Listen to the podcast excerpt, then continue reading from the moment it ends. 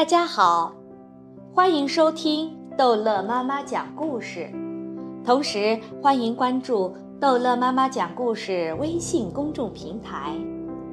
今天，逗乐妈妈要讲的是《神奇大象巴巴》第五集《三个象宝宝》。一天早晨，巴巴激动地对科尔斯说：“嘿，老朋友！”我马上就要当爸爸了，这顶崭新的礼帽是我送给你的礼物。旁边的信是我刚刚写的，你快去给赛斯城的臣民们宣读一下吧。科尔斯高兴地向爸爸道喜，转身戴上礼帽，来到了皇家宫殿的大门前。他让乐队赶紧敲鼓，把大伙儿召集起来。凯尔斯戴上老花镜，大声宣读国王巴巴的公告：“亲爱的臣民们，当礼炮声响起时，你们千万不要惊慌。礼炮的响声并不是宣告战争的爆发，而是在告诉大家，你们的国王和王后将迎来他们的小象宝宝。我在此特发公告。”与塞斯城的臣民一起分享这个激动人心的消息。国王巴巴宣读完公告后，科尔斯与所有的臣民一起为国王、王后和他们即将出生的小宝宝祈祷。眼看就要做爸爸了，巴巴显得既兴奋又紧张。无论是看书写字，还是养花种草，爸爸总是心不在焉。他满脑子想的都是即将出生的宝宝。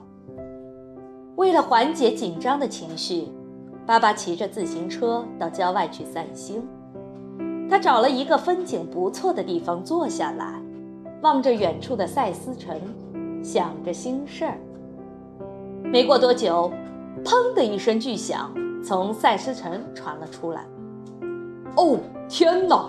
我的宝宝出生了！巴巴赶紧骑上自行车，飞快地往家赶去。听到礼炮声，市民们都聚集到街上，议论纷纷。为什么礼炮连续响了三声呢？大家都去向科尔斯寻求答案，但科尔斯也没弄清楚是怎么回事儿。巴巴也听到了三声礼炮，他急匆匆地赶回家，冲进赛斯的卧室，温柔地拥抱着妻子。赛斯笑着说：“快去看看咱们的三个宝宝吧。”巴巴这才明白过来，三声礼炮代表三个宝宝，他一下子竟成了三个宝宝的爸爸了。巴巴和赛斯推着婴儿车到花园里散步，三个象宝宝静静地睡在里面，大家都跑来向他们道贺，还带来了很多礼物给宝宝们。巴巴和赛斯高兴地向臣民们宣布：“我们的小公主名叫菲洛拉，两位小王子，大的叫波姆，小的叫亚历山大。”卡布罗医生每个礼拜都会给宝宝称体重。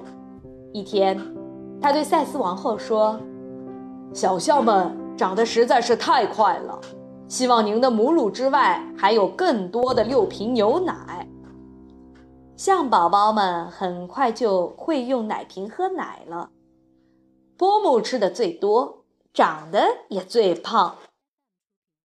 菲洛拉最听话。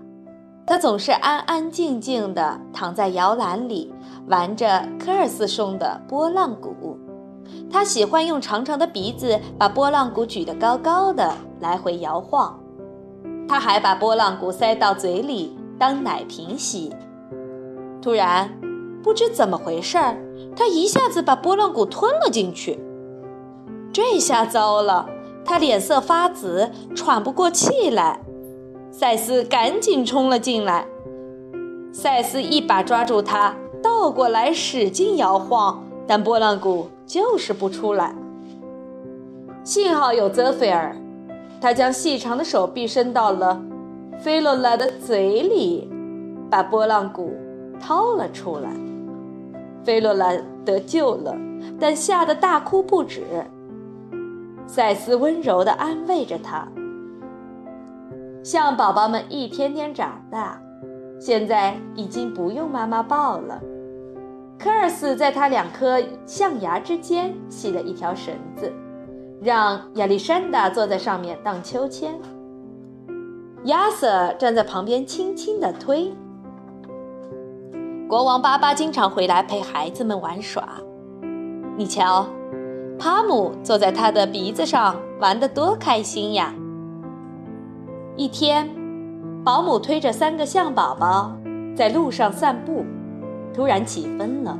他想回去给宝宝们拿几件毛衣，就托亚瑟照看一会儿。亚瑟推着婴儿车，小心翼翼地往前走。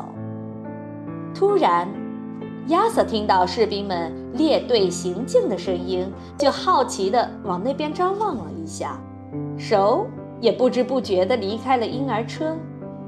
婴儿车停留的地方是个小斜坡，亚瑟刚一松手，婴儿车就自己向下滑了出去。亚瑟回头一看，简直吓坏了，赶紧追着婴儿车跑了过去。这时，保姆取完衣服回来，看到这种情景，他快步追了上去。乌龟玛莎碰巧在那里散步，也赶紧爬过去帮忙。就在婴儿车要滚下山谷的时候，玛莎终于爬到了轮子下面。因为玛莎的奋力阻挡，婴儿车停住了，但却把可怜的亚历山大抛下了山谷。山谷下的松鼠夫妇听到树叶沙沙作响，赶紧抬头看去，只见一只小象挂在了树枝上。小象哭喊着叫着：“妈妈，快来救我呀！”抓紧点，宝贝！两只松鼠大喊道：“试着用脚踩到那根粗一点的树枝上，我俩会帮你的，不要害怕。”亚历山大成功地踩到了树枝上，松鼠先生又对他说：“用你的鼻子抓住我的小尾巴，小心脚下，慢慢地跟我走。”不一会儿，他们就安全地到达了松鼠夫妇居住的树洞里。亚历山大长长的舒了一口气，他终于得救了。不过，他要怎么下去才好呢？树那么高。又那么滑，一只长颈鹿刚好路过，他让亚历山大坐在他的头上，平安地把他送到了巴巴和赛斯的面前。转眼几个月过去了，一天，巴巴带着家人和朋友们出去郊游。饱餐过后，孩子们拿着科尔斯的圆礼帽来到河边玩耍，亚历山大。把帽子倒着放在水中，叫道：“看，它多像小船啊！”说着，还坐到了礼帽里。这时，一阵风吹过，帽子飘离了岸边。菲洛拉急哭了，她赶紧跑回去找妈妈帮忙。帕姆在河边一边追着亚历山大，一边喊：“亚历山大，快点回来！”突然，帕姆惊恐地叫道：“鳄鱼，小心鳄鱼！”亚历山大扭头一看，吓得哭喊起来：“爸爸，救命！”这时，巴巴正坐在船上静静地钓鱼。他听到儿子的呼救声，立刻站了起来。情况十分危急，来不及多想，巴巴一把抓起船锚，用力。朝鳄鱼的大嘴扔去，船锚卡在了鳄鱼的上颚和下颚，鳄鱼疼得来回扭动，胡乱拍打，把帽子、船都给掀翻了。亚历山大一下子掉进了河里。巴巴也紧跟着跳进水里，用长长的鼻子抓住亚历山大的大耳朵，把它拉出了水面。巴巴和亚历山大终于回到了岸上，浑身都湿透了。巴巴拜托鸟儿们给赛斯王后送个信儿，让他回家准备几件干衣服和一些热饮。接着，他又对一群小鸭子说：“我的王冠和科尔斯的礼帽还在湖里，请你们帮我捞上来好吗？”回到家，赛斯给亚历山大洗了个热水澡。然后把他抱到婴儿床上，还给他盖了两层厚厚的毯子。这时，一只火烈鸟叼着王冠和礼帽走了进来，巴巴赶紧向他表示了谢意。夜深了，孩子们终于进入了梦乡，可巴巴和赛斯却无法入睡。抚养孩子可真不容易，巴巴对妻子说。但他们实在太可爱了，我真不敢想象，要是没有他们，我们今后该怎么办？愿他们平安长大，永远这么快乐。赛斯说：“好了，这一集的神奇大象巴巴就讲到这儿结束了。孩子们，欢迎收听《神奇大象巴巴》第六集。”